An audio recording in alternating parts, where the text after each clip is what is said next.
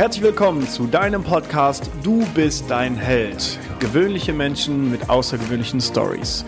Mein Name ist Marcel Nihus und ich freue mich, dass wir zusammen an deinem selbstverantwortlichen Leben arbeiten können. Herzlich willkommen zu einer neuen Folge Du bist dein Held. Ich bin 31. Mein heutiger Gast ist 24 und hat vor allen Dingen sportlich viel mehr erreicht als ich. Mein heutiger Gast ist nämlich Manuel Eitel, 24, Zehnkämpfer aus Ulm, gebürtiger Stuttgarter, ist fast fertiger Bundespolizist. Eigentlich sollte das schon so sein, aber Olympia wird bald dazwischenkommen, deswegen äh, dauert es noch ein bisschen länger. Manuel war bei der Weltmeisterschaft U20 mit dabei, wurde Dritter mit der Staffel war äh, bei der Europameisterschaft U23 mit dabei, Dritter im Zehnkampf. Manuel ist mehrmaliger deutscher Meister im Weitsprung, 100 Meter Mehrkampf, ist aktuell in erster Linie Zehnkämpfer. Und er findet gerade seinen Platz und seine Aufgabe in der Welt, möchte vieles an andere weitergeben. Und wir haben gerade im Vorgespräch schon geklärt, das nächste Ziel ist Olympia. Und deswegen bin ich echt gespannt, was heute so passiert. Lieber Manuel, herzlich willkommen im Podcast. Danke für deine Zeit. Vielen Dank, dass ich da sein darf. Danke für die Anmoderation. Ja, so hat sich ziemlich viel angehört. Ja, ich sollte eigentlich jetzt schon fertig sein mit der Ausbildung als Bundespolizist. Muss leider noch ein Jahr warten wegen Olympia. Genau. Vielen Dank, dass ich da sein darf. Ja, leider wegen Olympia. Ich glaube, da gibt es Schlimmeres, vor allen Dingen in der Sportwelt. Äh, die erste Frage möchte ich, äh, die vielleicht wichtigste Frage möchte ich vorneweg mit dir klären. Du warst zwölf Jahre und warst auf einem Musikinternat. Wie ist es dazu gekommen? Oh, das ist gleich eine Frage in eine andere Richtung, als ich erwartet hätte. Ähm, ja, genau. Ich habe sehr früh angefangen mit Sport, aber auch mit Musik. Also äh, ich hatte das Glück, dass meine Eltern relativ früh mir mal irgendwie eine Blockflöte oder so in die Hand gedrückt haben, gefragt, du willst nicht mal ausprobieren? Ähm, relativ ungezwungen, auch mit dem Sport immer so gewesen und ähm, habe relativ früh schon angefangen mit äh, Trompete. Das war mein Hauptinstrument, habe auch mal ein bisschen Klavier gespielt und äh, wollte, als ich klein war, äh, relativ früh auf ein Musikinternat, weil ich eine Serie darüber im Fernsehen gesehen habe. Okay. Und äh, genau, so bin ich dann ein Jahr lang auf einem Musikinternat in Weimar gewesen. Cool. Würdest du rückblickend sagen, dass es dir was gebracht hat? Ja, auf jeden Fall. Also das war rückblickend tatsächlich wahrscheinlich das intensivste Jahr, wenn ich mal so zurückdenke, weil die letzten Jahre waren alle relativ ähnlich. Auch die Schuljahre von mir waren relativ gleich. Und das war das eine Jahr, wo wirklich komplett so aus dem Rahmen fiel von meiner kompletten Jugend eigentlich und Kindheit. Und äh, da hatte ich, habe ich sehr gute und sehr viele Erinnerungen dran. Und es war auch so das erste Jahr so ein bisschen selbstständig und es war auf jeden Fall ein eindrucksvolles Jahr. Glaube ich. Ich finde es immer cool, auch aus solchen Kleinigkeiten viel mitzunehmen. Jetzt aber mal wirklich zu den wichtigen Dingen. Olympia steht auf dem Plan. Du hast jetzt noch, bin ich richtig, drei Jahre zu, fürs Training? Genau, ja, für die Olympischen Spiele in Paris. Mhm. Äh, für die nächsten Olympischen Spiele habe ich jetzt gerade noch, was haben wir jetzt, Februar, mhm. habe ich noch drei Monate für die Qualifikation. Also ich würde dieses Jahr möchte ich auch unbedingt nach Tokio. Cool. Aber für die 2024 Olympischen Spiele in Paris habe ich noch drei Jahre. Ja, cool. Ich bin echt gespannt. Ich drücke dir beide Daumen. Lass uns mal wirklich in die Thematik einsteigen. Also, äh, Sport bestimmt zum Teil vermutlich dein Leben. Ist es richtig? Das ist korrekt.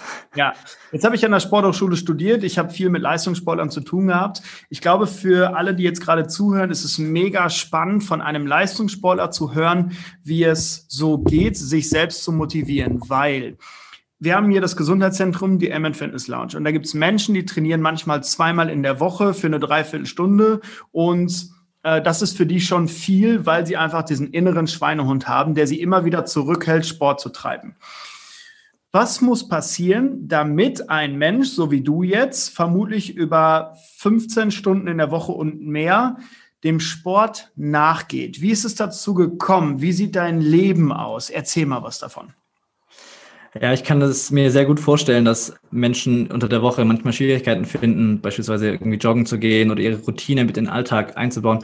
Das habe ich auch, aber in manchen anderen Dingen, also jetzt nicht sportlich, mhm. dass ich da jetzt so dahinter bin und jeden Tag äh, meistens zweimal trainiere, äh, hat sich schon relativ früh entwickelt. Ich war ein relativ aktives Kind, also Ich weiß, es ist nur eine Spekulation, aber hätte man mich damals zum Arzt geschickt, könnte es sein, dass ADHS diagnostiziert worden wäre. Ja. Kann ich nicht mit Sicherheit sagen, aber ich war auf jeden Fall sehr aktiv und ähm, habe immer alles machen wollen. Es war nie zu viel. Also dieses klassische, was man jetzt bei manchmal sieht, irgendwie in Kindern in der Schule, dass sie einfach so einen halben Burnout haben oder zu gestresst sind, das hatte ich nie dieses Gefühl. Mhm. Ich habe parallel Handball gespielt, war, war schwimmen, habe schon Leichtathletik gemacht, wollte dann noch Fußball spielen, habe zwei Instrumente ge gespielt und äh, meine Eltern mussten dann irgendwann einen Riegel vorschieben und sagen, so jetzt entscheide dich, es wird zu viel. Aber so Anfang an, dass ich irgendwie immer genug zu tun hatte, wenig Freizeit und beschäftigt war. Aber es hat mir alles Spaß gemacht. Und äh, so hat sich das immer mehr in Richtung Sport entwickelt. Habe alle anderen Sachen, die Instrumente, nicht ganz, aber auch die anderen Sportarten alle irgendwann gekürzt. Und dann ist es immer mehr in Richtung Sport gelaufen. Und äh, das habe ich dann schon mehrere Jahre lang jeden Tag gemacht. Und so wurde das einfach Routine und Alltag. Das hat mhm. mir bis, macht mir bis heute Spaß. Und dann wurde es irgendwann zu meinem Beruf. Und so, so bin ich jetzt dazu gekommen, dass ich das jeden Tag machen kann und machen darf und dass es mir auch noch meistens großen Spaß macht. Ja, mega. Das heißt, du siehst den Sport als Beruf, der einfach jeden Tag da ist? Ja, genau. Also anders kann man das nicht erklären, dass man manchmal um 9 Uhr morgens im strömenden Regen draußen einläuft. Da fragt man sich manchmal schon, ja, äh, ein Bürojob wäre jetzt gerade wahrscheinlich entspannter. Man, von einer Stunde ist man aufgestanden, weil man irgendwie im letzten Abend ein bisschen zu lang wach war. Und man fühlt sich einfach platt und hat gerade nicht die größte Lust zum Trainieren. Ähm, da merkt man schon, okay, das, da komme ich jetzt nicht freiwillig um neun Uhr aus dem Haus. Da würde ich wahrscheinlich als Freizeitsportler nicht direkt laufen gehen. Aber da merkt man, dass es äh, ein Beruf ist. Mhm. Ist es auch dein Hauptberuf? Also verdienst du damit dein Hauptgeld? Ja, in dem Sinne schon. Also ich bin bei der Bundespolizei in der Sportfördergruppe. Mhm. Also ähm, mache eine gestreckte Ausbildung, die ist dann immer so zeitweise in der Offseason, dass ich da die Ausbildung machen kann. Mhm. Und sonst bin ich an, in Ulm in meinem, in meinem Verein bei meinen Kollegen und meinem, meinem Trainer und trainiere. Und äh, genau, bin also Bundespolizist, aber für den Sport freigestellt. Mhm. Okay, cool. Ich finde es mega spannend. Also äh, die Arbeit mit Sportlern ist für mich immer extremst angenehm, weil du bist jetzt 24, du sitzt vor mir mit einer mit einer tiefen Ruhe. Du bist, du wirkst auf mich extrem entspannt, sehr weit für dein Alter auch. Und ich finde es extrem cool, weil ähm, meine Erfahrung zeigt, Sport erhöht die Resilienz, Stresswiderstandsfähigkeit. Ähm, würdest du sagen, dass es dir auch im Alltag leicht fällt, deine Aufgaben zu bewältigen? Ja, das, was ich gerade schon angesprochen habe, diese frühe, relativ hohe Stress, ähm, das hat mir vielleicht nicht geschadet und schadet es auch heute noch nicht. Ich hoffe, das bleibt auch noch lang so. Aber ich konnte mich, glaube ich, relativ früh adaptieren an ähm, Termine, an äh, dahin, dahin, von die Ort, Ortswechsel. Also ich musste manchmal vom Training dahin, die Schule war da. Ich bin relativ früh schon nach Ulm gegangen zum Training und hab, bin in Plochingen bei Stuttgart zur Schule gegangen. Also ich musste nach der Schule eine Stunde Zug fahren. Sowas hat, glaube ich, relativ früh dazu beigetragen, dass ich relativ entspannt bin bei Deadlines. Ich war auch in der Schule dann klassisch der am letzten Abend Lerner, weil ich es einfach davor zeitlich nicht geschafft habe. Und durch diesen Lebensstil ist man, glaube ich, ein bisschen entspannter allgemein im Alltag, würde ich schon ja. sagen, ja. Finde ich mega wertvoll. Also ich bin, ich befasse mich ja mit dem Thema, ich bin davon überzeugt, dass der Sport auch da wirklich eine wesentliche Rolle spielt. Weil, wenn du erzählst, du musst morgens um neun beim strömenden Regen zwei, zweieinhalb oder manchmal auch drei Stunden raus ins Training, hm, das macht ja was mit dir. Das heißt, du entwickelst dich ja dahingehend auch weiter. Die Disziplin, äh, das an den Tag zu legen, ist ja extrem wichtig, vor allen Dingen in deinem Sport. Äh, wie viele Stunden trainierst du in der Woche? Was ist so der Schnitt? Der Schnitt kann ich nicht ganz benennen, weil es oftmals ges gesplittet ist in verschiedene Einheiten. Also es ist und auch natürlich saisonabhängig, wo wir gerade sind im Jahr. Aber ähm, es ist in der Vorbereitung oft so, dass wir dreimal die Woche zweimal täglich trainieren, so zweieinhalb, drei Stunden mhm. und plus so selbstständige Sachen obendrauf. Aber das sind die reinen Trainingseinheiten. In den Wochen vor den Wettkämpfen ist es meistens irgendwie intensiver. Man macht den Wettkampf näher und trainiert meistens auch ein bisschen kürzer, ein bisschen weniger. Mhm. Aber so drei, viermal die Woche trainiert man dann zweimal am Tag und sonst einmal. Ja, ist spannend. Also es sind ja schon, sind ja äh, sechs, zehn Trainings locker in der Woche, oder sind wir schon bei 20 Stunden? Also echt eine halbe Stelle. Ja, auf ja. jeden Fall. Cool. Wie ist das für dich, so deine Grenzen zu erweitern? Vor allem im Zehnkampf. Du hast ja sehr viel zu trainieren. Also ich glaube, Zehnkämpfer haben äh, neben Triathleten vielleicht den höchsten Trainingsaufwand so im, im, im Leistungssportbereich. Äh, wie sieht dein Training aus und, und wie ist das für dich, so deine Grenzen zu erweitern?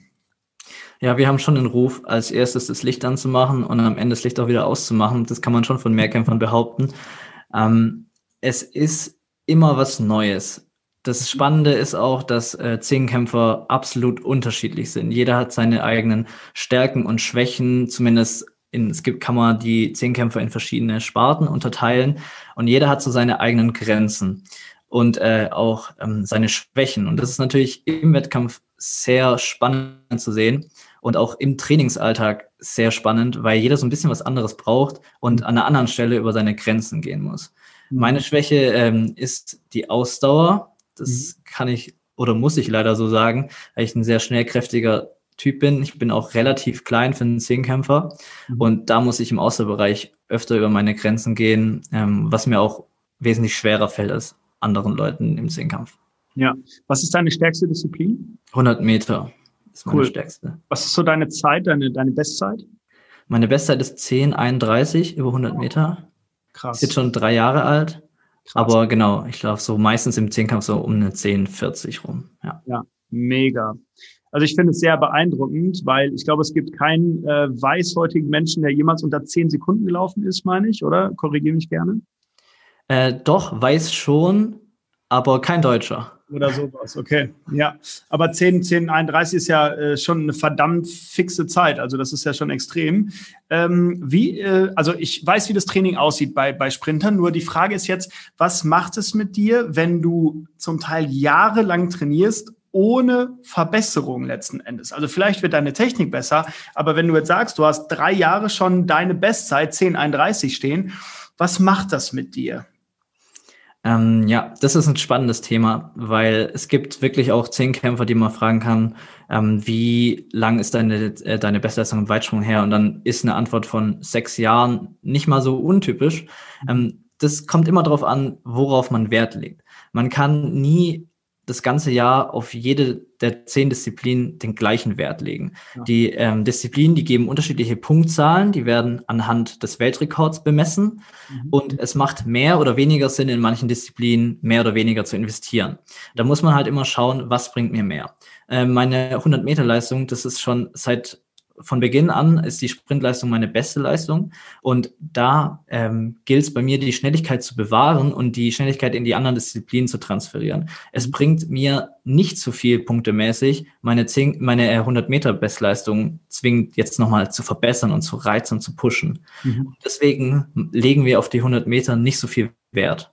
Mhm. Und deswegen ist es auch überhaupt nicht schlimm für mich, dass die jetzt schon drei Jahre alt ist. Ich würde eine Bestleistung auf jeden Fall nehmen, aber ähm, ich brauche die jetzt nicht unbedingt. Ich bin äh, lieber, lieber habe ich die 100 Meter Bestleistung äh, im Weitspranganlauf, den ich dann umsetzen kann. Also es geht mhm. mehr so in diese Richtung. Okay, das heißt, der Fokus liegt gerade bei dir viel auf dem Weitsprung, habe ich das richtig verstanden? Äh, auch ja, vor allem auf dem Weitsprung. Aber gerade ähm, liegt der Fokus bei mir auf dem zweiten Tag. Also Zehnkampf ist sind ja zwei Tage und mein erster Tag ist schon relativ gut. Mein zweiter Tag hat noch ein paar Schwächen und da habe ich jetzt ähm, die letzten Monate Wert auf Stabhochsprung und auf Speerwurf gelegt. Mhm. Und auch am Ende sind natürlich die 1500 Meter die Ausdauerleistung, die will ich natürlich auch noch langfristig verbessern. Genau. Mhm. Okay. Ähm, hilf mir mal kurz, was sind die zehn Disziplinen? Also es sind zwei Tage, wie gerade gesagt. Und äh, der erste Tag beginnt meistens frühmorgens mit 100 Meter. Danach springt man weit, Kugelstoßen. Danach kommt Hochsprung. Und am Ende vom ersten Tag sind 400 Meter.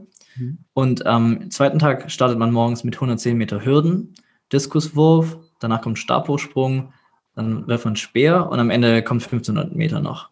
Ja, mega. Also ich finde es einfach nur beeindruckend. Also ich kenne den Workload, den du da so an den Tag legst äh, und ich finde es echt beeindruckend, weil für mich ist es faszinierend, die Disziplin immer wieder aufzubringen, weil du ja auch bei Schnelligkeitstraining, egal ob Weitsprung oder auch alles an Werfen, äh, du musst ja an deine Grenze gehen weil du die Schnelligkeit nur bei 100 Prozent trainierst. Das heißt, wenn du jetzt deine 100 Meter locker daher joggen würdest, dann hättest du natürlich keinen Trainingseffekt. Und deswegen, du musst ja vor allen Dingen bei Schnelligkeitsübungen, egal ob Werfen oder, oder Rennen oder was auch immer, musst du ja 100 Prozent geben.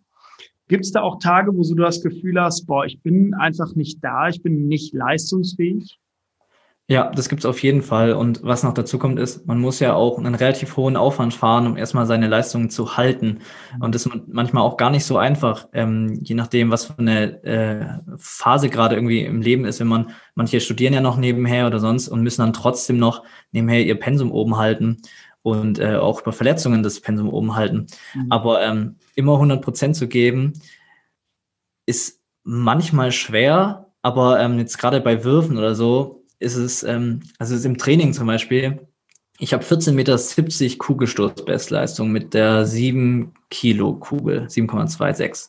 Ja. Und ähm, ich stoße im Training eigentlich nie so weit mit der 7 Kilo Kugel. Mhm. Das passiert nie. Und ähm, da bin ich auch überhaupt nicht äh, traurig drüber, sondern ich bin ein relativ krasser Wettkampftyp und äh, wir stoßen auch oft mit der 6 Kilo Kugel einfach die Technik, weil an manchen Tagen einfach die 7 Kilo Kugel verdammt schwer ist. Mhm. Und da bringt es nichts, äh, die Technik versuchen zu trainieren mit dieser schweren Kugel. Und wenn ich dann 14 Meter, 14 Meter 10, 14, 20 stoße, bin ich sehr happy im Training. Mhm. Und da ist es manchmal ganz interessant. Manche Leute würden denken, wie, du stößt das ganze Jahr nicht so gut wie im Wettkampf, aber weißt du dann eigentlich, wie gut du bist? Also das ist wirklich so, man denkt, man gibt 100, man will jeden Tag 100 Prozent geben im Training und äh, geht auch so ins Training, das mache ich jeden Tag. Aber es ist schon interessant, wie in Wettkämpfen erst die wahren 100 Prozent dann rauskommen. Ja, glaube ich. Äh, was glaubst du, wie viel Prozent deiner Arbeit ist auch mentale Arbeit? Weil wenn du 20 Stunden plus am Maximum trainieren musst oder annähernd am Maximum trainieren musst, plus dann passiert zum Beispiel, dass du äh, bei einem Wettkampf, ob es jetzt Olympia ist oder, oder bei einer Europameisterschaft oder so, dass du zum Beispiel beim 100-Meter-Sprint zu 1000 Prozent on point sein musst. Weil wenn du nur so ein Mühe am Anfang zu spät startest, bist du raus. Was macht das mental mit dir? Wie viel Prozent glaubst du macht die mentale Stärke dabei? Ja, das nimmt wieder den Stress von Anfang mit rein. Ähm, es ist auf jeden Fall so, dass viel mental ist. Mental werden Wettkämpfe gewonnen. Das kann man im Zehnkampf schon so sagen es sind zwei Tage, da muss man, also vor dem Wettkampf quasi, geht man zweimal ins Bett. Mhm. Zweimal muss man irgendwie einschlafen können, zweimal muss man gut durchschlafen können, muss morgens aufstehen und äh, ready sein für den Tag. Also das ist nicht nur so, dass es mal als Zehnkämpfer macht man maximal drei Zehnkämpfe im Jahr. Als Sprinter kann man relativ jedes Wochenende 100 oder 200 Meter laufen. Da gibt's mal dieses, oh, ist schief gegangen, nächste Woche probiere ich es neu. Also beim Zehnkämpfer fokussiert sich das oder bei Mehrkämpferinnen auch fokussiert sich das alles sehr auf wenige Termine im Jahr und das erhöht den Stress nochmal sehr. Es wird natürlich das ganze Jahr für ein oder zwei Zehnkämpfe trainiert. Das, das weiß man jeden Tag ähm, dass man an diesem, in, an diesem 100-Meter-Start vom Zehnkampf, dass man da fit ist und on point ist. Und man, wir haben auch Sportpsychologen für. Ich bin auch bei einem Sportpsychologen. Jeder, jeder ist ja auch unterschiedlicher Sportler, nicht nur in den, in den Neigungen und in den Leistungsfähigkeiten natürlich, sondern auch in seiner mentalen Stärke und äh, hat da andere Probleme. Aber jeder hat da auf jeden Fall ein großes Stück Arbeit, das er neben dem normalen Training, neben dem sportlichen Training zu leisten hat. Ja, finde ich sehr interessant. Du machst das jetzt seit wie vielen Jahren? Ich habe mit fünf Jahren mit Leichtathletik angefangen. Also knapp 20 also Jahre. Knapp 20 Jahre, ja. Ähm, ich gehe davon aus, du weißt genau, was du brauchst im Training. Ist das richtig? Ja, das stimmt. Ja. Ähm, auch wenn du jetzt auf diesem sehr hohen Niveau bist, wo du eigentlich weißt, was du trainieren musst, wie sieht da die Betreuung rundum aus? Also du bist jetzt im, im Top, Top, Top-Kader logischerweise. Du hast schon was vom Sportpsychologen gesprochen. Was sind da noch für Menschen unterwegs? Wie viele Trainer, wie viele Coaches betreuen dich da und, und wer betreut dich? Also ich habe einen Trainer, Mhm. Ähm, das ist nicht bei jedem Zehnkämpfer so. Es gibt durchaus Athleten, beispielsweise in Kanada gibt es einen sehr guten Zehnkämpfer, der hat sich fast für jede Disziplin hat er einen eigenen Trainer. Also es mhm. gibt da ganz andere, mit ganz unterschiedliche Methoden. Ich habe einen Trainer und das ist auch unser Bundestrainer, Christopher Heilmann, der ist in Ulm an unserem Bundesstützpunkt quasi, mhm. Olympiastützpunkt. Und ähm, mit mir sind dann noch vier andere Athleten. Und mhm. äh, genau, deswegen habe ich einen Trainer. Dann äh, habe ich einen Sportpsychologen, den hat aber zum Beispiel keiner von meinen Jungs, mit denen ich trainiere. Mhm. Ähm, dann haben manche einen Ernährungsberater. Ich habe schon mit Ernährungsberatern zusammengearbeitet. Ähm, dann gibt's Physiotherapeuten, zwei, drei Leute, an die man sich wendet, auch alltäglich mit denen zusammenarbeitet. Ärzte, wir haben ein großes medizinisches Team hier, Bundeswehrkrankenhaus in Ulm ähm, und auch allgemeinmedizinische Ärzte. Also es ist ein riesengroßes Team auf jeden Fall. Ja, das finde ich so beeindruckend. Ich finde es so cool, was Menschen bewegen können, weil ähm, du bist ja eher in der Randsportart. Also du bist, alles, was bei Olympia ist, ist ja irgendwie Randsportart. Also da wird wenig Geld mit verdient. Also natürlich kennt jeder Zehnkampf und jeder kennt Leichtathletik. Nur ich gehe davon aus, dass Fußballer in Deutschland oder Basketballer, Baseball, Footballspieler in Amerika einfach wesentlich mehr Geld verdienen als Leichtathleten. Als Leichtathleten. Bin ich da richtig?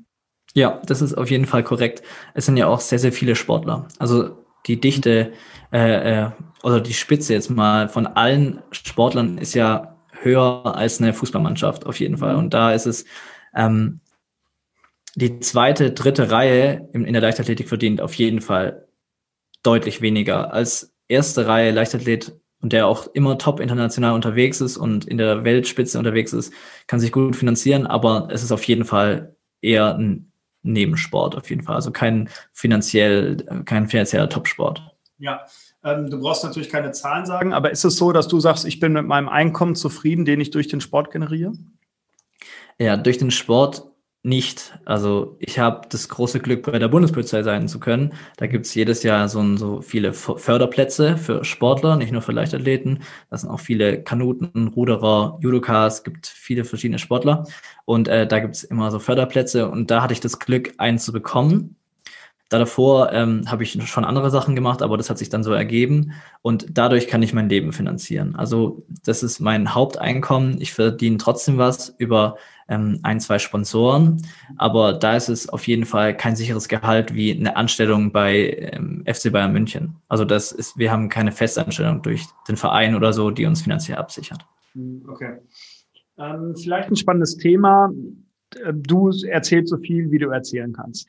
Äh, in der Uni haben wir ganz viele darüber gesprochen, was es bedeutet, Leistungssport zu betreiben und was Doping da auch für eine Rolle spielt. Also äh, es gab sogar einen Prof, der hat gesagt, okay, jeder Fußballer wird vermutlich gedopt sein, weil so schnell wieder fit werden, das geht gar nicht unter dem Leistungsdruck und so weiter. Ob das so ist, ob es eine Lobby ist, möchte ich jetzt nicht als Diskussion anfangen. Aber welche Rolle spielt Doping auch in, auf, auf deinem Level? Du bist im Top-Level. Was für eine Rolle spielt da Doping? Also erstmal, was es bei mir für eine Rolle spielt, ist mal ganz einfach gesagt mein Tagesablauf betrifft es.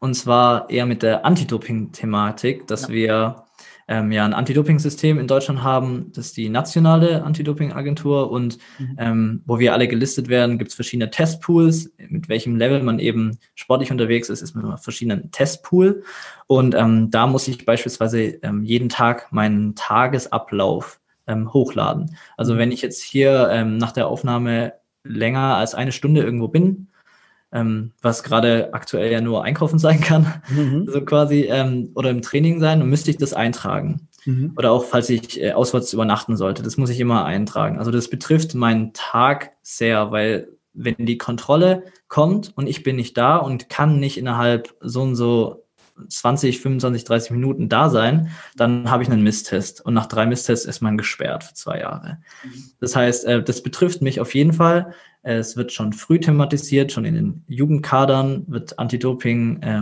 werden Anti-Doping-Vorträge gehalten und man wird informiert, ähm, was es für was es für Dopingproblematiken gibt und wie man sich verhalten kann, wie verhält man sich beim Medikamentenkauf in der Apotheke. Jede Apotheke kennt die Kölner Liste und kann die Medikamente gegenchecken. Also da wird man früh informiert. Es betrifft mich natürlich auch, dass beispielsweise ich natürlich gegen alle internationalen Athleten starten muss und ähm, ganz genau weiß, was ich denken muss, wenn ein russischer Athlet ein Platz vor mir ist. Ähm, ja, das betrifft also auf jeden Fall meinen Sportleralltag. Hm, kann ich mir vorstellen. Hm, für die, die jetzt zuhören und nicht wissen, was die Kölner Liste ist, wenn ich das richtig am Schirm habe, sind es die Medikamente, die erlaubt sind und nicht unter das Dopinggesetz fallen, richtig? Genau, exakt. Okay. Mhm. Ähm, kennst du Sportler, die dopen oder gedopt haben? Ja, persönlich? Mhm. Nee, persönlich kenne ich niemand, der gedopt hat. Ähm, jetzt muss ich überlegen. es gibt natürlich äh, alte äh, DDR-Trainer, mhm. wo es auch äh, schon aufgedeckte Dopingfälle gibt. Ähm, da habe ich bestimmt auch schon einige getroffen, wo es auch schon bekannt ist. Aber noch aktive Sportler kenne ich persönlich niemanden. Mhm. Man sieht halt nur manchmal auf internationalen Meisterschaften ähm, schon bestrafte oder geahndete, sieht man ja auch mhm. in den Wettkämpfen, Sportler, die schon mal eine Dopingsperre absitzen mussten und mhm. dann wieder starten. Also das sieht man auf jeden Fall. Ja, ja, ich finde die ganze Thematik extrem spannend. Also ich will Doping nicht jetzt abwerten, bewerten oder was auch immer, sondern es geht mir nur so rein ums Verständnis, weil da steckt ja wesentlich mehr hinter als die eigentliche Leistungssteigerung. Weil wenn es, wenn wir jetzt mal wirklich an, an Russland denken, wenn wir vielleicht an äh, asiatische äh, Länder denken, ähm, da passiert es manchmal, dass gedopt wird oder der Doping-Vorwurf nahe liegt, so würde ich es mal nennen. Und weil die Sportler einfach ein ganz anderes Niveau abreißen können, egal in welcher Disziplin. Oder ich sage es mal ganz hart, wenn die Hammerwerferinnen aussehen wie Hammerwerfer, dann steckt da ja vielleicht ähm, der Verdacht nahe, dass. So, und ich finde es halt extrem spannend, weil ähm, es einfach auch so, so ethisch für manche ganz klar ist, ich werde in meinem Leben dopen, damit ich überhaupt was erreiche. Und dann gibt es natürlich die Anti-Doping-Agenturen, die dagegen arbeiten. Hm, glaubst du, dass wir da bei einem 100% sauberen Sport sind? Bei dir in der Leichtathletik? Also, was man, glaube ich, sagen kann, wo man auch von, aus der Leichtathletik schon rausgehen kann, wenn wir gerade das Beispiel Fußball hatten. Mhm. Überall, wo Geld drin ist, überall, wo es um Macht geht, ist eigentlich meiner Meinung nach alles in irgendeiner Weise korrupt. Mhm. Und das ist, muss ich leider so ehrlich sagen, ähm, es kann nicht sein, dass, also jetzt kam letzte Woche wieder die Meldung, es gibt einen russischen Leichtathleten, der quasi das Aushängeschild der Nicht-Doper in Anführungszeichen war. Mhm. Äh, der ist dann bei den letzten Olympischen Spielen unter der ANA-Flagge gestartet als neutraler Athlet und der quasi dieses Aushängeschild ähm, war, trainiert nicht in Russland, sondern im Ausland. Das ist ein sauberer russischer Athlet. Es geht auch so. Mhm. Und der wurde jetzt überführt. Und das ist halt, es ist ein Thema, das spaltet den Leistungssport. Das ja. spaltet auch die eigene Leistung, weil das, ähm, also meiner Meinung nach äh, ist es so, dass kein deutscher Sportler oder dass es systematisch, systematisches Doping in Deutschland nicht gibt, weil ähm, die Kontrollen und die Strafen sind viel zu professionell und viel zu gut. Mhm. Und ähm, deswegen würde ich von einem sauberen Sport in Deutschland ähm, ausgehen. Mhm. Ich würde jetzt nicht zu 100 Prozent sagen, aber wir haben in Deutschland auf jeden Fall ein gutes System. Aber das kann man von den anderen Ländern nicht im Ansatz behaupten. Als jetzt ähm, äh, die Lockdowns losgingen und äh, Corona losging, da gab es einfach mal eine Zeit lang in vielen Ländern richtig lang keine Kontrollen. Da wusste jeder, okay, jetzt kann gerade nicht kontrolliert werden, weil was anderes gerade Thema ist. Krass, ja. Und da weiß jeder Sportler, was abgeht in anderen Ländern. Mhm. Das ist sehr traurig, weil ich finde es auch sehr traurig, wenn man als Sportler sieht, dann macht ein internationaler Sportler, ich will jetzt keine Nation nochmal nennen, aber da macht ein internationaler Sportler eine richtig gute Leistung. Und es ist sehr schwer dann zu sagen, krasse Leistung. Das war eine richtig gute Leistung. Also es fällt einem selbst als Sportler schwer. Und wenn man dann als Zuschauer oder als Person, die den Sport nicht so genau kennt, da drin oder sich das vorstellen muss, die ja nicht so viel Ahnung von dem Sport hat, ja. dann ist es wirklich schwer zu sagen. Und ähm, ich habe auch schon mal einen anderen Podcast gehört, da gab es die Aussage, dass die Person geglaubt hat, es gibt alle, alle Profisportler oder alle Sportler im Leistungssport, äh, alle dopen. Es gibt ja. keinen Leistungssport mehr ohne Doping. Und so eine Aussage macht mich dann schon sehr traurig, weil, wie ja. gesagt, neun Uhr morgens im Regen einlaufen, ja. da tut es schon weh, wenn man sowas hört. Ja, das kann ich mir vorstellen. Vor allen Dingen, weil dann auch in meinen Augen die Anerkennung für deine Leistung wirklich geschmälert wird. Weil es häufig so, ich habe äh, viel zu tun mit Bodybuilding zum Beispiel, weil ich komme eigentlich aus der Fitnessbranche und ähm, da ist Bodybuilding halt ein sehr großer Sport. Also McFit Bodybuilding meine ich damit nicht, sondern wirklich den Leistungssport. Ja. Und ähm, das, was die Top-Athleten auf die Bühne darstellen, da sagen viele, boah, das ist ja voll ätzend, das sieht kacke aus, das äh, es hat doch nichts mehr mit Ästhetik zu tun.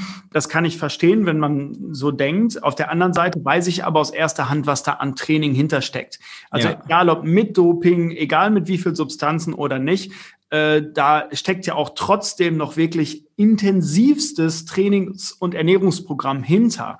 Und das ist ja bei dir genauso. Deine Ernährung wird getrackt sein. Du weißt genau, ich muss jetzt das, das, das essen, damit es mir äh, zu mehr Leistung verhilft. Und diese Leistung darf in meinen Augen niemals geschmälert werden, weil ich nicht nur davon überzeugt bin, dass der Sport in Deutschland eine unfassbar wichtige Rolle spielt, auch in der, im, im sozialen Wesen und Zusammenführen von Menschen und Gleichberechtigung und sowas sondern dass auch der Sport an sich, so wie du ihn betreibst, der extrem hoch im Trainingspensum ist, ähm, dass der auch einfach ganz viel Anerkennung bekommen darf, weil du auch unter anderem weniger Geld verdienst als ein Fußballspieler, der in der Bundesliga spielt. Ja, das stimmt auf jeden Fall so. Und äh, es ist natürlich so, dass äh, Sportler, die dopen, also ich lehne zu 100 Prozent jegliche Art von Doping ab. Und ich mhm. finde, wenn ein Sportler überführt wurde und es auch klar ist, und es war diese und diese Substanz, ähm, dann sollte dieser Sportler nie wieder Sport machen dürfen, mhm. Wettkampfsport. Die Meinung vertrete ich. Ich eine andere Meinung mit diesen drei Misstests, wenn ein Sportler das dreimal verpeilt hat mhm. und die äh, Chance ist gar nicht mal so gering, mhm. ähm, dann muss es da auf jeden Fall andere Regeln für geben. Aber ich finde, es kann nicht sein, dass äh, amerikanische Sprinter nach zwei Dopingüberführungen wieder auf dem Platz stehen. Und es ist keine Frage, dass diese Sportler absolut gut sind. Es, ja. Das ist das letzte Prozent und vor allem auch Sportler, die schon mal eine Medaille geholt haben bei Olympischen Spielen oder Weltmeisterschaften und dann plötzlich eine leichte Leistungsschwäche zeigen oder irgendwie ein bisschen zurückfallen. Die haben halt die Luft schon geschnuppert, die wissen halt, wie ist es da oben und mhm. ähm, ich sage nicht, man kann es verstehen, aber doch diesen menschlichen Antrieb dahinter versteht man. Verwerfliches dahinter ist es natürlich trotzdem. Es sind trotzdem alle absolut große Sportler. Das ist auf jeden ja, Fall so, ja. 100 Prozent. Möchte ich auch noch mal hiermit honorieren. Ähm, was sagst du zu dem Vorwurf, es gibt Substanzen, die nehmen Sportler jetzt auch vielleicht im Sinne der Leistungssteigerung und die können zum Teil noch gar nicht nachgewiesen werden, weil einfach die Tests noch nicht aktivieren, dass die Dopingbranche schneller ist als die Anti-Doping-Branche. Was sagst du zu der Aussage? Ähm, das ist ein spannendes Thema und ist auch eine, äh, wahrscheinlich eine spannende Entwicklung und Forschung für einige Länder, für einige Länder, die das auch systematisch, sagen wir mal, ähm, mhm die das interessiert, was gerade für Mittel aktuell sind und was für nicht, sagen wir es mal so. Ähm, es wird, äh, an jeder Ecke wird gearbeitet eigentlich als Leistungssportler. Das hatten wir gerade schon mental. Es wird, jede Stellschraube im Körper wird eigentlich eingestellt. Es wird alles geguckt. Man guckt auf seine Ernährung, man guckt auf seinen Schlaf, man guckt auf alles und versucht alles zu perfektionieren. Und ich verstehe das natürlich dann auch zu sehen, so, schau mal, das steigert dich und das ist nicht verboten. Ähm, das ist natürlich ethisch sehr schwer, weil ähm, es ist nachzuvollziehen, diese Lücke dann auszu, auszunutzen. Aber es sollte natürlich das Anti-Doping-System so schnell dahinterher sein, auch mit der eigenen Forschung, dass sowas nicht möglich ist. Ich habe da wenig Ahnung zu. Ich habe auch wenig Ahnung zu den Substanzen, mit was man was dopen kann. Mit manchen irgendwie mehr trainieren, mit manchen mehr jetzt beim Bodybuilding auch mehr Gewichtszunahme oder mehr Definition zu erreichen. Ich habe davon keine Ahnung, weil ich davon auch ehrlich gesagt keine Ahnung haben will. Ja. Ähm, ich gucke, was mein Körper mir sagt, was ich, wie ich mich ernähren soll und an den Schrauben, an denen ich arbeiten möchte, an denen drehe ich. Und äh, wenn man mir sagt, Vitamin D bisschen mehr, dann nehme ich bisschen mehr Vitamin D. Aber alles andere oder auch Nahrungsergänzungsmittel, aber alles andere in welche Mittel könnten was bringen. Äh, ich weiß, habe da irgendwas im, im Kopf mit Mohn. Wenn man irgendwie drei Mohnkuchen, dann hat man das und das und was weiß ich. Davon habe ich wirklich keine Ahnung mhm. und möchte ich auch nicht haben, weil da ist, glaube ich, dann der Schritt zu Doping nicht mehr weit weg. Mhm. Weil wenn man das dann mal genommen hat und man merkt, ach krass, das hilft mir so viel und dann wird es auch unter das Verbot fallen, dann lässt man es dann weg. Also mhm. das, ja. ich glaube nicht. Ja, ja, kann ich voll verstehen. Jetzt hast du das große Ziel Olympia 2021 in erster Linie, was äh, natürlich schon extrem wäre. Und du hast gerade schon gesagt, okay, wenn 2024 dann noch funktioniert, äh, dann bist du im Alter natürlich noch im, im, besseren Alter, weil du dann kurz vor oder dann wahrscheinlich am Leistungspeak bist, wo du dann ähm, ja die gewisse Substanz dann auch aufgebaut hast. Ähm, nur mal angenommen, du würdest jetzt im Zehnkampf zum Beispiel wirklich eine goldene Medaille mit nach Hause bringen Zum einen, was würde es für dich machen? Äh, was würde das für dich bedeuten? Und was kommt danach? Weil äh, ich mich viel mit der Psychologie des Menschen auseinandersetze, weil du hast ja dann kein weiteres Ziel, außer vielleicht nochmal Gold, aber das, du bist ja dann an der Spitze. Ähm, das ist ja jetzt auch schon ein bisschen so. Also man hat ja seine kleineren Ziele und seine größeren Ziele. Olympische Spiele ist natürlich so ein riesiges Ziel von einem Sportler. Mhm. Ja, vielleicht nicht von einem Fußballer, aber sonst von allen, von vielen oder den meisten anderen Sportarten. Und da ist es wirklich das Größte, dahin zu kommen. Das hat man als Kind schon, als ich als Kind mitbekommen habe, es gibt Jugendolympische Spiele, da bin ich ausgeflippt. Da wollte ich hin. Das war das Größte. Und das ist natürlich jetzt immer noch so. Und das ist das, warum man jeden Tag trainiert. Man will diesen langfristigen Payoff haben, dass das Training dann bei Olympischen Spielen sich spiegelt und dass man da dann teilnimmt oder eine Medaille holt. Mhm. Und ähm, wenn man die Medaille dann gewonnen hat, äh, es ist ein sehr spannendes Thema, ähm, was ich auch schon mit Sportlern angesprochen habe ähm, die hängt man sich dann auf. Ja? Mhm. Aber man jagt ja eigentlich schon zwei Wochen später dem nächsten Erfolg hinterher. Also das ist schon wirklich so, sowas, wo ich auch noch nicht so eine richtige Antwort drauf habe, weil ich bin ja selbst auch in dieser Spirale drin. Mhm. Ähm, ob das, ich glaube nicht, dass eine olympische Medaille ultimativ Zufriedenheit von einem Sportler mit sich bringt die man sich vielleicht erhofft oder denkt, dann habe ich alles geschafft. So wird es nicht sein. So ist es nicht mit Geld, so ist es nicht mit Erfolg, so ist es mit, eigentlich mit nichts. Aber ähm, ich glaube, ähm, dann hat man vielleicht ein bisschen so mehr diese innere Ruhe, dieses Ich habe das geschafft und ähm, kann da, kann vielleicht auch ein bisschen leichter auch seine Karriere beenden. Also leider sieht man auch öfter Sportler, die so mal Fünfter, mal Zehnter, dann mal irgendwie damit gewesen, aber es dann doch nie ganz geschafft haben und dann so leider so ein bisschen irgendwie mit, mit dem sinkenden Schiff untergehen mit steigendem Alter. Mhm. Und das ist eigentlich noch fast noch, noch schlimmer. Also ich glaube, man hat da diese Ruhe, dieses, dieses Kapitel abzuschließen. Und äh, das betrifft einen natürlich auch noch langfristig. Also da hat man ja für immer was zu erzählen. Jeder Arbeitgeber wird das absolut ähm, betonen, noch ins hohe Alter. Mhm. Und ich glaube schon, dass man da was gut draus hat. Auf ja. Ja, ich finde es ich find's mega beeindruckend, weil äh, ich hatte Andreas Kufner, vielleicht kennst du ihn im Podcast, mhm. ähm, olympisches Gold im Kanu Achter. Ja. Und ähm, wir haben viel auch darüber gesprochen, weil ich mit ihm auch eine Ausbildung zusammen gemacht habe. Und das war sein Türöffner dann in sein weiteres Berufsleben, weil er coacht jetzt viele Führungskräfte, geht mit seiner Keynote raus und, und erzählt den Menschen die Geschichte. Das ist natürlich absolut genial, wenn du ähm, da so eine, ich nenne es mal, Basis hast für dein weiteres berufliches Leben.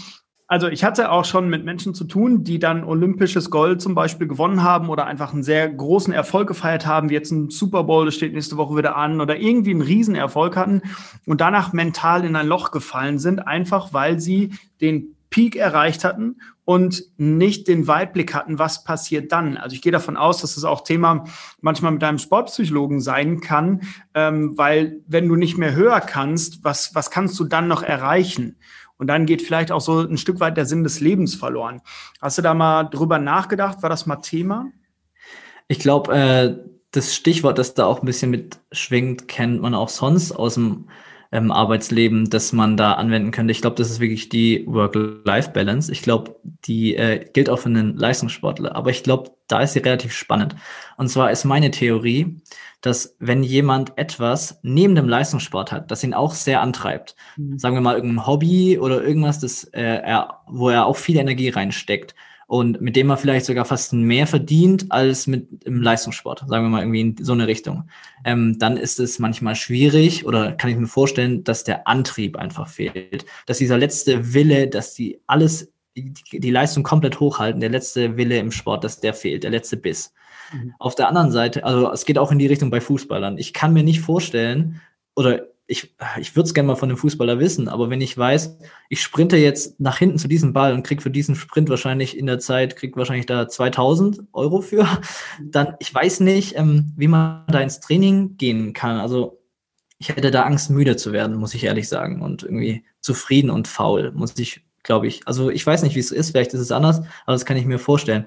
Ähm, die andere Sache ist, ähm, wenn man nur das hat, und nichts anderes, keine Ausbildung, kein Beruf, mhm. keine Zukunft, dann ist, glaube ich, diese Gefahr, in ein Loch zu fallen und Depression zu bekommen, danach re relativ hoch, weil man einfach so fokussiert ist Und wenn dann der Fokus plötzlich weg ist und es keinen Fokus mehr zu haben gibt, dann ist ja logisch, dass was fehlt. Das mhm. macht äh, von Leistungssportlern, das macht unseren gesamten Tagesablauf aus, unser ganzes Leben. Und wenn das fehlt, dann fühlt es sich an, als hätte man kein Leben mehr. Und ich glaube, der Schlüssel ist wirklich da, dass man neben dem Leistungssport so ein bisschen sich äh, etwas aufbaut, das einen positiv beeinflusst, ja. das einem zeigt, ich bin nicht abhängig da davon. Ich könnte das auch, ich will das nicht aufhören, aber ich könnte es aufhören. Und ich wäre nicht absolut todtraurig damit. Ja, sehr wertvoll. Also ähm, ich weiß aus erster Hand von Top-Fußballern aus Deutschland, ähm, die dann ihre, ich nenne es mal Befriedigung, persönliche Befriedigung, erstmal in teuren Autos, in vielen Frauen, auch zum Teil in Drogen ähm, investieren dann mehr oder weniger. Also die gehen dann raus und, und äh, gehen, also ich meine, jetzt ist jetzt, äh, es ist jetzt nicht so, dass die dann Koks nehmen oder was auch immer, aber äh, manchmal einfach sich dann die Befriedigung auf anderem Weg suchen. Zum Beispiel dann den, den zweiten Lamborghini kaufen oder irgendwie so, weil ich habe ja genug Geld, ähm, um irgendein Loch zu stopfen, was vielleicht, so wie du beschrieben hast, sonst nicht unbedingt da wäre. Also äh, sehr wertvoll. Sehr, sehr wertvoll. Ja. Okay.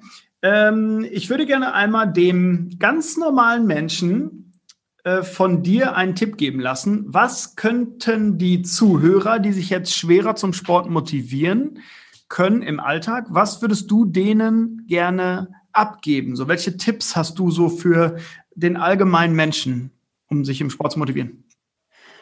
Ähm, also allgemeine Tipps für den Sport ist auf jeden Fall ähm, etwas finden, was einem Spaß macht. Der Spaß bringt, finde ich, oder die Freude an das, was, an, an was, was man macht, bringt auf jeden Fall viel mehr Motivation und auch dieses klassische, äh, dieses klassische zu Weihnachten neue Joggingschuhe bekommen, die dann im Frühling einmal anzuziehen und nächste Weihnachten ein neues Paar Joggingschuhe zu bekommen, dass man das nicht hat, sondern dass man einfach wirklich was findet, was einem Spaß macht. Wenn man keinen Bock hat, joggen zu gehen, dann nicht joggen gehen. Also das ist wirklich so mein Tipp. Und vor allem auch, wenn man Freunde hat und mit denen wirklich feste Zeiten aus hat, äh, aus, äh, ausmacht. Also Routine hilft auch sehr, sehr viel. Feste Zeiten mit Leuten was machen. Am besten irgendwas, was einem Spaß macht. Und dann ist es alles ein bisschen leichter und wird auch ein bisschen sozialer. Also wenn man, ich kenne das, wenn ich, ich habe das nicht oft, aber manchmal muss ich alleine trainieren, alleine Tempoläufe machen oder so. Das geht zehnmal schwerer als allein. Und so ist es in jeder, also so ist es egal, welches Level man hat, wie, wie, wie viel Kilometer man läuft oder wie viel Bahn man schwimmt. Ich glaube, das zählt in jedem Sport. Mega wertvoll. Und vielleicht noch ein Nachtrag. Wenn es mit dem Joggen nicht klappt, zum Beispiel, was du jetzt als Beispiel hattest, ähm, dann vielleicht auch mal einen anderen Sport ausprobieren, weil manche beziehen dann diesen einen Sport Joggen auf den, die große ja. Sportwelt. Also, nee, Joggen ist nichts für mich, ja. grundsätzlich Sport ist nichts für mich, ich bin lieber voll und dick. Ja, ich habe es ausprobiert, war nichts für mich. Ja, ja voll, auf jeden Fall. Lieber Zehnkampf. ja, cool, mega. Also ich persönlich fand es bis jetzt schon sehr, sehr wertvoll. Wir haben jetzt eigentlich nur über den Sport gesprochen. Hast du Lust, uns noch einen Einblick in deinen Alltag als Bundespolizist zu geben? Sofern du das natürlich darfst. Ja, kann ich auf jeden Fall machen. Also, äh, es ist gerade relativ unspektakulär. Also ich bin gerade in der Phase, wo ich befreit bin von, äh, von der Ausbildung. Also ich bin, muss nächsten September, muss ich wieder in die Ausbildung. Ähm, das ist bei Berlin im Chiembaum im Bundesleistungszentrum, ist auch die Bundespolizei vor Ort. Und da in der Ausbildung ist es äh, relativ ähnlich zu einer normalen Ausbildung. Also es geht morgens sehr früh raus, also 6 Uhr aufstehen, 7 Uhr Frühstück, 7.10 Uhr, naja, jetzt war ich schon so lange nicht mehr da, ähm, 7.10 Uhr ist Antreten, genau. Und dann geht 7.15 Uhr ähm, der, der, ähm, der Unterricht los. Mhm. Und das ist dann wirklich so, dass es bis mittags durchgeht. Man hat äh, manchmal Tage, ähm, an denen man zweimal vormittags trainieren kann. Und die Trainings Zeiten, die werden auch immer erhöht, sukzessive, je weiter es in die Vorbereitung geht. Also man muss ja meistens auch in den anderen äh, Disziplinen oder in anderen Sportarten muss man meistens im Januar schon wieder Wettkämpfe machen. Da hat man im September die höchste ähm, Schulperiode und dann wird das immer weniger. Und ähm, nachmittags wird auf jeden Fall immer noch trainiert. Es gibt äh, Trainer, die vor Ort sind. Bei mir ist es zum Beispiel äh, Jürgen Schuld, der amtierende Diskus-Weltrekordhalter, der ist in Chiembaum beispielsweise mein Trainer und mein Trainer zu Hause gibt mir die Trainingspläne. Aber aktuell ähm, ist es gerade, dass ich öffentlich wirksam, also äh, zum Beispiel auf Instagram post oder sonst irgendwie mich darstelle als Sportler der Bundespolizei und ähm, auch bei, bei Wettkämpfen das erkenntlich mache. Aber ansonsten ist gerade relativ wenig mit ähm, Gesetzen und also Gesetzen lernen auf jeden Fall. Ja. Das ist cool. Ähm, ist es dann langfristig dein, also sofern der Job irgendwann, nein, anders, wenn du irgendwann im Sport über den Peak hinaus bist, zum Beispiel in zehn Jahren, sind wir uns einig, dann wirst du einfach nicht mehr mit ähm, ja, den mit 20-Jährigen mithalten können. Ist es dann so der Job, den du äh, machen willst? Ähm, offiziell sage ich jetzt dazu, ich mache die Ausbildung bei der Bundespolizei und das macht mir riesengroßen Spaß und ich kann es mir vorstellen, als Bundespolizist später zu arbeiten. Ich weiß noch nicht wo, also ich kann mir jetzt auch noch nicht vorstellen, in welcher Verwendung. Da werden wir, wird man auch im Sporterleben dann noch ein paar Praktikas machen und verschiedene Bereiche kennenlernen. Und vielleicht finde ich einen Bereich, der mir richtig zusagt. Und dann ähm, bin ich froh, dann danach was zu haben. Also ich muss keine Angst haben, dass ich nach einer Verletzung ähm, keine finanzielle Absicherung zu haben. Aber vielleicht finde ich was, was mir später mal langfristig bei, bei der Bundespolizei Spaß macht. Vielleicht finde ich auch noch was anderes. Okay, verstehe. Mhm, cool. Ja, mega spannend. Also ich bin wirklich sehr beeindruckt. Also nicht nur von deiner Karriere bis jetzt, du bist immer noch 24, auch am Ende des Podcasts. Also ähm, ganz großes Lob, absolut höchste Anerkennung für dein Tun. Ich finde, äh, jedem Sportler in Deutschland darf mehr Anerkennung gegeben werden, einfach weil es, ähm, weil ich weiß, was dahinter steckt wie viele Faktoren äh, so den Alltag auch dann beeinflussen, also Training, Ernährung, Schlafverhalten, die ganze Psychologie, die mentalen Faktoren. Äh, deswegen äh, von meiner Seite aus allerhöchste Anerkennung für dein Tun und deine Erfolge. Großes, großes Lob und, und ganz, äh, ja, ich, finde ich sehr beeindruckend. Ich Vielen Dank, das freut mich. Cool.